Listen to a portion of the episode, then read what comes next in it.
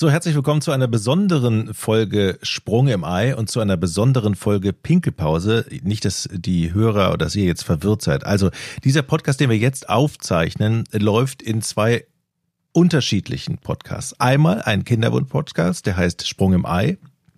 Und einmal ein Urologen-Podcast, ein Podcast, der sich äh, nur mit dem Thema Männergesundheit dreht, der hat Pinkelpause. Und in beiden Podcasts läuft diese Folge und das hat auch einen Grund. Denn es gibt ein Thema, was eigentlich in beide Podcasts passt. Aber bevor wir zu diesem Thema kommen, erst nochmal Hallo Silvia und hallo Chris. Stellt euch noch mal ganz kurz vor, die Leute, die ja Sprung im Ei hören oder Pinkelpause, die kennen euch, aber die anderen eben nicht. Ist ein bisschen kompliziert, aber ich glaube, wir müssen das noch mal ein bisschen kurz. Äh, Silvia, wenn du noch mal ein paar Worte zu dir verlierst. Genau, hallo zusammen. Ähm, also ich bin Dr. Silvia Beitnitzki. Ich habe ein Kinderwunschzentrum äh, im Prinzenpark in Düsseldorf und ähm, treffe heute auf den Chris, äh, weil wir eben Synergieeffekte heute nutzen wollen und gegenseitig viele Fragen aneinander haben. Hm. Hallo Chris. Genau. Hallo, danke für die Einleitung. Hallo Silvia. Ähm, ich bin Christoph Pies, bin Urologe und ähm, ja, mach mit Jochen schon seit zwei Jahren den äh, mal launigen, mal ernsthaften Podcast Pinkelpause rund um alle urologischen Themen, Männergesundheit, auch Frauengesundheit, alles was untenrum so passiert. Und da passiert natürlich auch manchmal nichts, nämlich Impotenz oder Unfruchtbarkeit. Und das sind die Themen, die dann wiederum mit der Silvia gemeinsam zu besprechen sind. Wir kennen uns auch schon ein paar Jährchen und äh, jetzt betreuen wir sozusagen diese gemeinsame Schnittmenge, nämlich äh, Kinderwunsch und Erektionsstörung. Das soll heute unser Thema sein. Wobei ich, ich habe Lust. Mh, wobei, danke Chris. Äh, wobei also ich ja, jetzt Lust, äh, Lust den Podcast zu machen, so, bevor das jetzt schon wieder abgleitet, gleich am Anfang hier. Wobei ich ja, wobei ich ja sagen muss, dieses Thema ähm, ähm, Dysfunktion oder erektionale Dysfunktion, ich weiß, ich habe es richtig ausgedrückt. Das ist ja ja, erektile. Erstmal würde ich ja eher sagen, das ordne ich erstmal in die in dein Themenfeld ein und vermute das gar nicht so sehr beim Kinderwunsch. Aber da, Silvia, ist das auch ein Thema, oder? Genau, das Problem ist ja bei uns, dass ähm, ein großer Leistungsdruck in Anführungszeichen herrscht und ähm, eben die Abwärtsspirale darauf gerichtet ist, dass die Frau eben nur ähm, einen Tag im Monat fruchtbar ist und äh, Mann dann sehr unter Druck steht, heute performen zu müssen und ähm, das ja mit einem langen Kinderwunsch oder einem langen unerfüllten Kinderwunsch eben vielen Paaren zusetzt und zu einer Abwärtsspirale führt und eben psychologisch bedingt da gar nichts mehr geht. Hm. Ist das denn ein Thema, das auch dann die Männer Männer bei dir in der Praxis dann äh, sehr ungerne dann auspacken? Ja, genau. Also oft äh, erfahre ich das mehr über die Frau, mhm. die dann sagt, bei uns zu Hause läuft gar nichts, er kann gar nicht mehr. Ähm, und ähm, die Männer drucksen rum und finden das gar nicht so charmant, wenn das angesprochen wird. Mhm. Mhm. Was ist denn das Problem, Chris, tatsächlich, wenn es nicht mehr klappt? Das Problem wir reden ja jetzt von, also man muss so ein bisschen differenzieren. Eine mhm. Erektionsstörung, erstmal vielleicht, was ist das? Eine mhm. ähm, Impotenz ähm, ist definitionsgemäß dann vorhanden, wenn in mehr als zwei Drittel der Versuche, Geschlechtsverkehr zu haben, das über sechs Monate nicht funktioniert. Dann sprechen wir medizinisch gesehen von einer erektilen Dysfunktion oder einer Potenzstörung. Ähm, das ist aber in der Altersgruppe, die, über die wir hier sprechen, nämlich die Männer im jungen, mittleren Alter, die einen Kinderwunsch haben, oftmals gar nicht organisch bedingt. Wir haben ein ganz großes Spektrum an organischen Ursachen, die wir auch schon mehrfach hier besprochen haben. Durchblutungsstörungen, also ähm, fehlender Bluteinstrom in den Penis, zu schneller Blutabstrom aus dem Penis, Nervenstörungen, ähm, hormonelle Störungen. Das äh, ist auch sehr, sehr häufig, aber eher in den älteren Altersgruppen, ne, in den Risikogruppen, langjähriger Diabetes, Raucher und so weiter. Ähm, die Männer, die mit ähm, unerfülltem Kinderwunsch kommen und zusätzlich eine Erektionsstörung haben, die haben eben das, was Silvia angesprochen hat, die haben oft psychologische Faktoren, sehr hoher Leistungsdruck. Und das ist nicht nur dieser Druck zu performen und äh, dieses Timing, sondern das ist generell irgendwie ein Druck, den die, die Gesellschaft ausübt. Also wir haben auch durchaus vermehrt ähm, Potenzstörungen bei jungen Männern, die jetzt nicht unbedingt einen Kinderwunsch mhm. haben, sondern generell einfach unter einem enormen Leistungsdruck stehen, sowohl beruflich als auch privat und mit ganz falschen Vorstellungen ihre Sexualität ausleben. Und das spüren wir deutlich in der Praxis. Da muss ich ja sagen, Silvia, wenn man eh schon ähm, äh, Druck verspürt, dann wird der Druck ja dann beim Kinderkriegen, der kommt ja nochmal oben drauf. Also genau. einmal der, hat man Druck, weil man eben keinen Sex oder einen schlechten Sex hat möglicherweise und dann muss man auch noch ein Kind erzeugen. Genau, die Erwartungs und die Erwartungshaltung vom Partner ist natürlich noch noch höher, weil es nur äh, ja, ich hätte jetzt fast gesagt saisonal geht. Also es geht ja nur äh, an, an einem Tag quasi äh, dann, ähm, damit es eben klappt mit dem Schwangerwerden. Das heißt, du musst noch auf den Punkt genau äh, performen, was noch mehr den Druck verschärft. Und ähm, was der Chris gerade gesagt hat, ist total wichtig, finde ich, dass eben die Glaubenssätze in unserer Gesellschaft äh, sehr stark geworden sind und du bist wie wir das kennt man ja auch, ne? Man ist ein toller Hengst, wenn man performt, ja. Ähm, die Erwartungshaltung auch durch durch äh, die Medien und auch durch die Kanäle, die man erreicht mittlerweile, ne, YouTube und und Co. Ähm, wie hat man zu sein als Mann und wie hat man zu performen und wie ist Sex? Das gucken sich ja schon junge Jungs an und die Realität ist ja oft eine andere und ähm, ja, die Erwartungshaltung ist eben hoch und wenn es dann noch auf den Punkt genau äh, sein muss, eben ähm, kann der Druck so hoch sein, dass eben gar nichts mehr geht. Hm. Aber ist es dann auch für dich und dein Patient und deine Patientin dann zu sagen, okay, dann geh du mal zum Urologen oder bist du dann eher dann auch die Ansprechstelle, um das dann zu klären? Wie hilfst du dann? Also das Problem, was ich habe, also wenn ich das im Vorfeld schon mitkriege, dann schicke ich die zum, zum Urologen oder mache auch selber eine, eine endokrinologische, also eine hormonelle Abklärung zum Beispiel. Ne? Es ist ja immer leicht zu sagen, also ich würde das so verstehen, Psyche ist ja ähm, eine Ausschlussdiagnose, ne, weil ich nichts anderes gefunden habe. Also für mich gehört da schon zu, dass man mal guckt, was ist denn der Hintergrund? Gibt es vielleicht ein Trauma in, in der Kindheit oder gibt es irgendwas, was dazu geführt hat äh, und oder gesundheitliche Gründe wie ein Diabetes? Das kann ja auch mal einen jungen Menschen erwischen. Also gibt es irgendwas, was organisch dahinter steckt? Und anders ist es aber dann zum Beispiel, wenn äh, eine Patientin stimuliert ist, heute die Eizellen entnommen kriegt und jetzt auf den Punkt genau in der Kabine in, im Spermagewinnungsraum eben äh, die, äh, der Samen erbracht werden muss. Ja, das muss jetzt gelingen, fast ja auf die Minute. Und, ähm, und dann geht nichts mehr. Dann stehe ich natürlich doof da, weil die Eizellen sind entnommen und ich brauche binnen weniger Stunden äh, das Ejakulat. Und ähm, da kann es dann sein, dass man äh, zur medikamentösen Hilfe zum Beispiel greift dann für den Moment. Ja, aber ähm, ja, das ist dann nicht so erfreulich. Hm. Ja, auch hier nochmal meine Bestätigung an der Stelle. Organische Ursachen müssen immer ausgeschlossen werden. Und ähm, mm, ja, und situative, ähm, man muss halt sowieso erstmal unterscheiden. Also einen, ne, das wird oft in einen Topf geworfen. Ne? Ein, ähm, Mann, der, wo das jetzt mit dem Kinderkriegen nicht so gut klappt, ist natürlich erstmal ähm, eingeschränkt in seiner Fruchtbarkeit, aber das hat mit der Potenz primär erstmal nichts zu tun. Es gibt natürlich ein paar Risikofaktoren, die für beide ähm, Konditionen ähm, vorhanden sind und sich überschneiden. Aber prinzipiell hat eine Unfruchtbarkeit mit einer Impotenz nichts zu tun. Das sehe ich zum Beispiel auch oft bei Männern, die sich sterilisieren lassen. Die fragen dann ganz ängstlich, was passiert denn mit meiner Potenz? Also eine Sterilisation ist keine Kastration. Ja, das wird nur die Samenleiter unter gebunden, damit kein, keine Samenzellen mehr im e-, Ejakulat sind. Das hat keinen Einfluss auf den Hormonhaushalt, auf die Gliedversteifung, auf die Libido, auf die ähm, Potenz im Allgemeinen. Und das sollte man nicht in einen Topf werfen. Und ähm, aber wie Silvia sagt, es gibt oft diese Abwärtsspirale. Ähm, man hat dann so einen Stempel, oh je, ich bin unfruchtbar. Und das schlägt dann sehr negativ auch auf die gesamte Erektionsfunktion durch. Denn eine Erektion ist ein komplexer Ablauf beginnt im Kopf mit dem Reiz. Ne? Da sagt sie ja schon, wenn da die Situation so ist, hier Entnahmekabine, wie nennt es Spenderkabine bei euch? Keine Ahnung. Äh, bei uns heißt es Herrenzimmer tatsächlich, aber es heißt äh, Samengewinnungsraum Herrenzimmer, oder ja. genau. Also Herrenzimmer finde ich ja um einiges schöner als Samengewinnungsraum. ja. Ja, Wichsbude könnte man auch sagen, aber egal. Da, auf jeden Fall, wir lassen das zu Hause machen und äh, da lassen dann sagen den Leuten, dann auch, Humor wieder durch. Zeit, dann in Ruhe in die Praxis zu kommen. Ja, wobei das ja innerhalb du? einer halben Stunde sein sollte am besten, ne? Ähm, wenn er zu Hause weit ja, für weg euch. ist und, wir machen und dann das im Ruhrgebiet für, für Spermiogramm.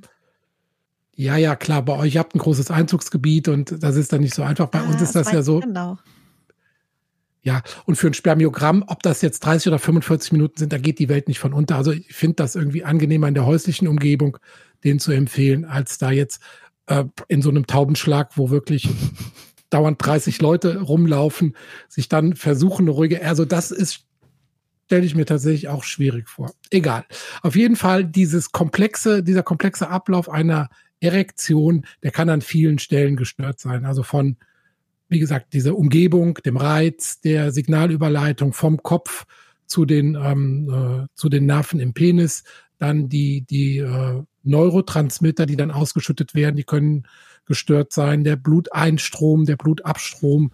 Also gibt es eine ganze Reihe von Faktoren, die gestört sein äh, können. Und wenn ein Rädchen in diesem System nicht funktioniert, dann funktioniert das mit der Erektion nicht und dann natürlich auch nicht mit der Samenabgabe. Und da haben wir das Problem.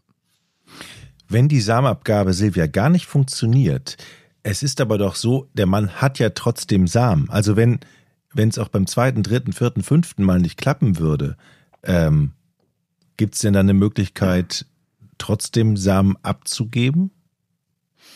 Also ähm, wenn, wenn das jetzt just in so einer Akutsituation ist, dass die Eizellen am gleichen Tag jetzt entnommen sind, dann äh, müssen wir im Notfall die Eizellen unbefruchtet einfrieren. Und ähm, wenn ich weiß, dass, also wenn ich im Vorfeld schon weiß, dass der Mann wirklich Probleme hat und die offen mit dem Thema auch umgehen und im Vorfeld schon kommuniziert haben, dann gucke ich immer, dass ich schon mal ähm, entkoppel das Ganze. Also dass äh, in Ruhe, vielleicht, wie Chris auch sagte, zu Hause Samen schon mal gewonnen wird, der wird dann eingefroren und dann ist, also frischer Samen ist immer für uns besser als ähm, wie, mhm. also eingefrorener Samen. Aber ähm, es nimmt unwahrscheinlich den Druck, dass der Mann eben weiß, okay, es ist was da. Im Notfall ähm, kann die Prozedur mit der künstlichen Befruchtung heute laufen. Mhm. Und ähm, ich, ich versuche es jetzt einfach und, und dann klappt es oft. Ne? Ähm, ja, und wenn, wenn gar nichts äh, geht, also ähm, und ähm, ja, und dann gehen ja zum Urologen und ähm, da muss der Chris uns jetzt mal weiterhelfen. Ähm, man kriegt, kennt ja die blauen Pillchen, also ähm, von mhm. Viagra, Cialis und wie sie alle heißen. Das kann manchmal helfen, äh, vorher einzunehmen. Tatsächlich, also wenn man es im Vorfeld schon weiß. Und wenn, wenn gar nichts da ist, generell, ja, dann muss man eine Hodengewebeprobe entnehmen. Aber das trifft selten für Leute zu, die ein Erektionsproblem haben. Das ist ja mehr äh, was, wenn eben ähm, jemand schon sterilisiert worden ist und die Samenleiter ähm, zu sind oder eben andere Erkrankungen da waren, die dazu geführt haben, dass nur noch ähm, basale Spermien im Hoden vorhanden sind. Mhm. Das ist nicht das Typische. Und, und dieser Einsatz der blauen Pille, der wird ja dann auch oft so ein bisschen kritisch gesehen. Das ist überhaupt nicht kritisch, das ist weder gefährlich, das ist oft ein sehr guter Knotenlöser, also Viagra und Co. jetzt beim Namen genannt, ähm, weil dann die Erektion zuverlässiger kommt und das natürlich dann auch für die Zukunft wieder mehr Vertrauen gibt, wenn man sieht, aha, das klappt ja eigentlich damit ganz gut, das war möglicherweise situativ bedingt und ähm, dann kriegt man wieder mehr Vertrauen in die Situation und dann hat man auch für zukünftige Versuche, denke ich, wieder eine bessere Grundlage, wenn man mal gesehen hat, dass das mit diesen blauen Pillen doch sehr gut funktioniert. Wenn man die Pillen nicht möchte oder ja oder nicht nimmt, es gibt ja auch ähm, einige Mythen, was helfen kann. Könnt ihr da mal aufklären, was ist dran und was ist totaler Quatsch? Also an, an der Stelle verweise ich erstmal auf mein neues Buch sehr gerne, das heißt Potenz auf Rezept. Mhm. Ähm, das klingt natürlich total verlockend. Man denkt, man kriegt ein Rezept und alles ist wieder gut, ist aber mit viel Arbeit verbunden, weil es eigentlich nur diese Lebensstilfaktoren, Modifikationen auflistet, die dabei, die dazu führen, dass die Erektion wieder besser wird. Also von Sport über Beckenbodengymnastik, über mentales Training, Meditation, sehr wichtig, Partnergespräch, dann kommt halt wieder das auch mit der, ähm, das, was äh, Silvia betrifft, ins Spiel, ne, dass das Paar als solches ähm, da an einem Strang ziehen muss bis hin zu Ernährungstipps und solchen Sachen. Dass da ganz viele Mythen unterwegs sind, das ist mir sehr, sehr bekannt und manchmal auch ziemlich mühsam, weil ähm, gerade im Bereich Potenz und Fruchtbarkeit wird immer so ein Ja-Nein gesehen. So, ich habe doch Ingwer genommen, das muss doch jetzt funktionieren. So, ähm, ne, so ist das aber eben nicht im Leben. Man muss immer viele kleine Stellschrauben einstellen, damit der Schuss zielgerichtet äh, funktioniert. Und da gibt es ein paar Sachen, die kann man guten Gewissens empfehlen. Und es gibt ein paar Sachen, da gibt es halt keine wissenschaftliche Grundlage. Da macht man meistens nichts äh, falsch mit. Aber ähm, in meinem Buch habe ich halt die Sachen nur aufgelistet, wo es halt wirklich Studien zu gibt, dass man also mit einem ganz guten Gewissen das empfehlen kann.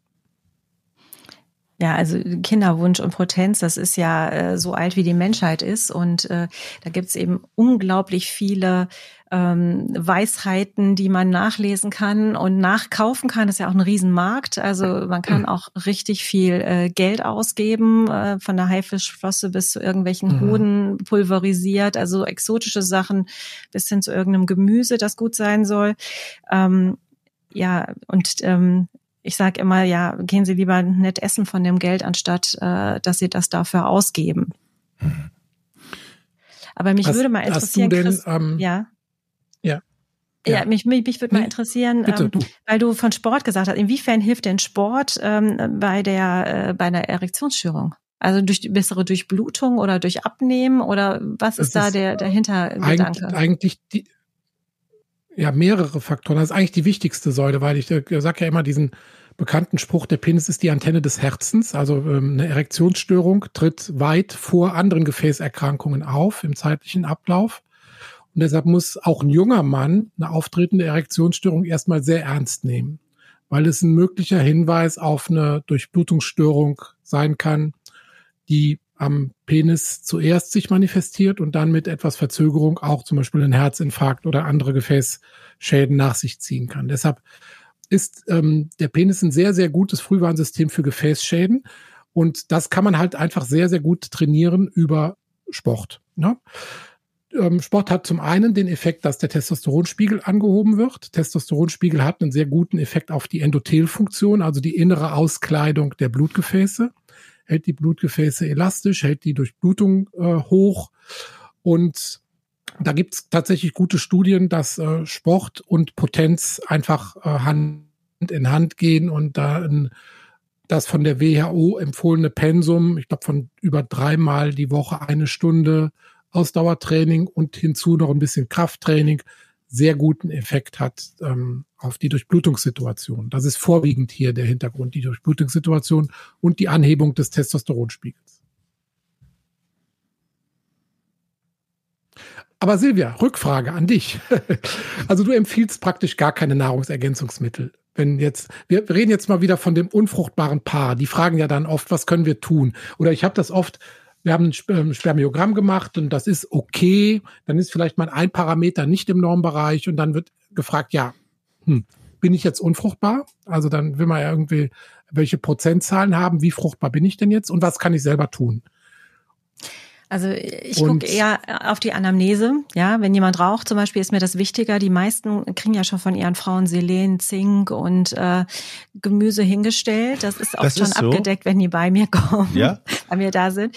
Aber es ist äh, es ist so, dass ähm, ja äh, Rauchen eben ähm, ja ist ja ein, ein starkes ähm, ja, äh, ein starker Störfaktor sozusagen, sowohl für die Potenz als auch äh, für die Spermienqualität. Und ähm, da ist mein Rat, hören Sie lieber mit dem Rauchen auf, als ähm, ich empfinde das immer so ein bisschen als Sabotage, ja, dass man auf der einen Seite äh, raucht und auf der anderen Seite Vitaminpräparate zu sich nimmt. Und ähm, das Zweite, was wir anbieten können bei uns in der Praxis, ist, dass wir äh, das Redoxpotenzial äh, testen im Ejakulat, also äh, dass man da mhm. eben sieht, wie viele ähm, Oxidantien, Antioxidantien, wie ist das, äh, wie ist der Stresslevel da? Das ist ähm, eine Messung, die dann eben sagt, okay, ist da ein ausgeglichenes Verhältnis oder nicht im Ejakulat und äh, dann eben dazu raten, äh, Antioxidantien zu sich zu nehmen in Form von zum Beispiel Vitamin C oder E oder eben, ich sehe schon den Finger hier. Also das ist sehr interessant.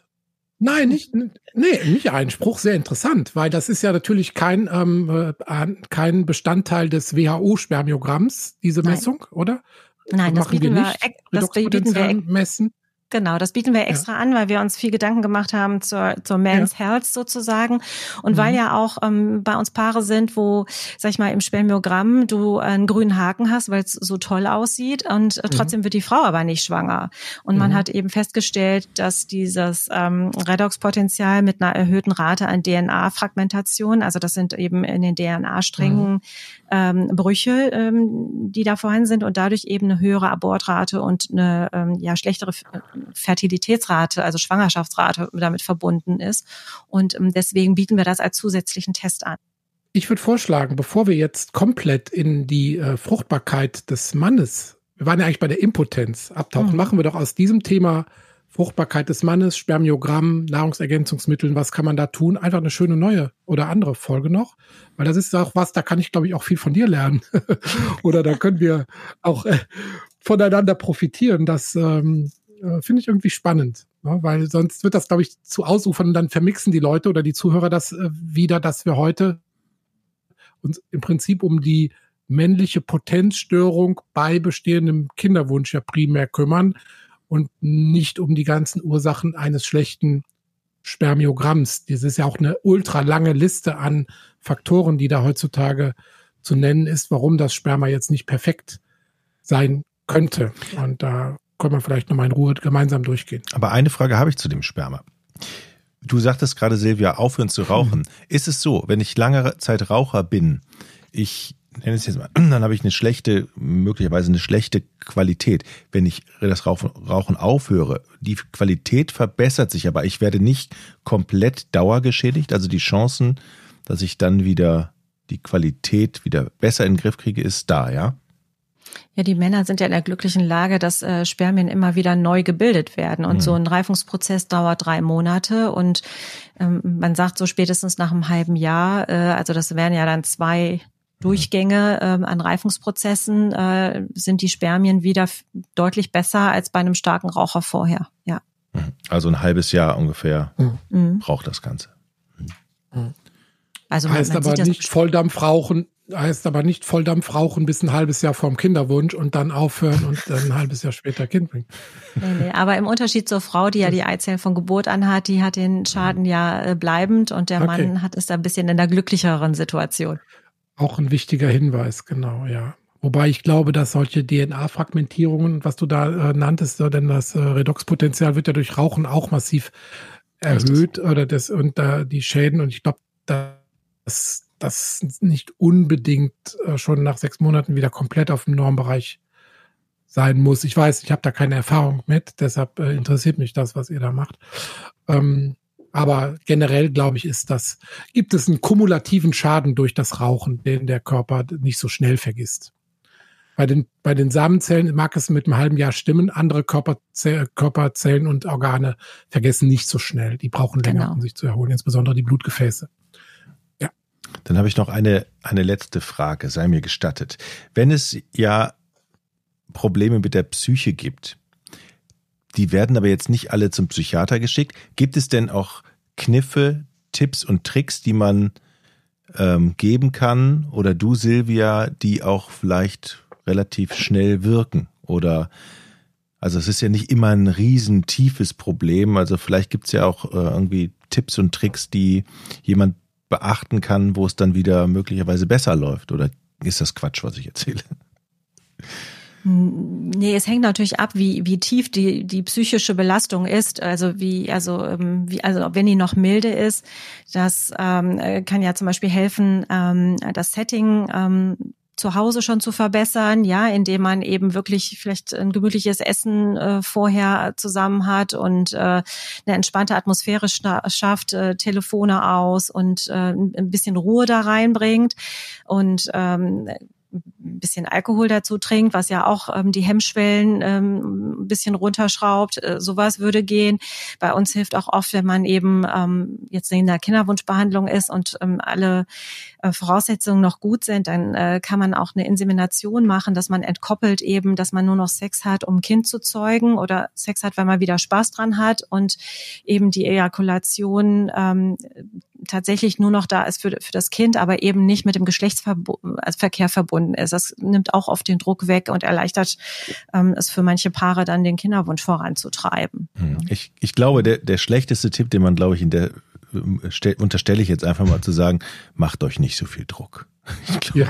ich glaube das ist so wie beim Meditieren zu sagen, denkt doch an nichts. Ja. ja. Oder mit dem, oder mit dem rosa Elefanten, ne? Wenn man sagt, ich denke jetzt nicht an rosa Elefanten, dann hat man den sofort vor Augen. Ja. Es ist, ich bin da natürlich auch überfordert in, in der Praxis tatsächlich, weil wir haben erstens natürlich eine relativ hohe Taktung von der Frequenz her und das ist keine Atmosphäre für ein tiefergehendes Paargespräch äh, in der urologischen Praxis. Und ähm, ja, ich weiß nicht, wie ihr das macht, Silvia. Du hast da jetzt schon sehr gute Tipps genannt. Ähm, habt ihr das selbst vorwiegend in der Hand oder gibt es da auch Psychologen, mit denen ihr zusammenarbeitet oder wo ihr dann auch sagt, okay, dieses Paar ist jetzt an einem Punkt, wo die auch andere Unterstützung noch brauchen?